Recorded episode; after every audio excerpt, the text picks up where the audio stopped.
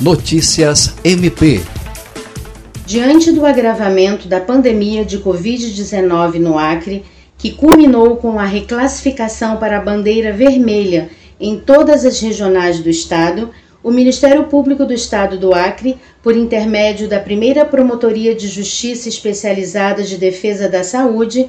promoveu nesta quinta-feira uma reunião com os órgãos de fiscalização, saúde e segurança pública para alinhar estratégias de atuação integradas para o cumprimento das medidas restritivas. No encontro, realizado por meio de videoconferência, o promotor de justiça Glaucio Ney Chiroma externou a preocupação com as diversas denúncias recebidas pela promotoria sobre o descumprimento do decreto estadual 7849 que estabeleceu a mudança de classificação do nível de risco e ouviu dos representantes dos órgãos as ações que vêm sendo planejadas para o período de vigência da nova faixa.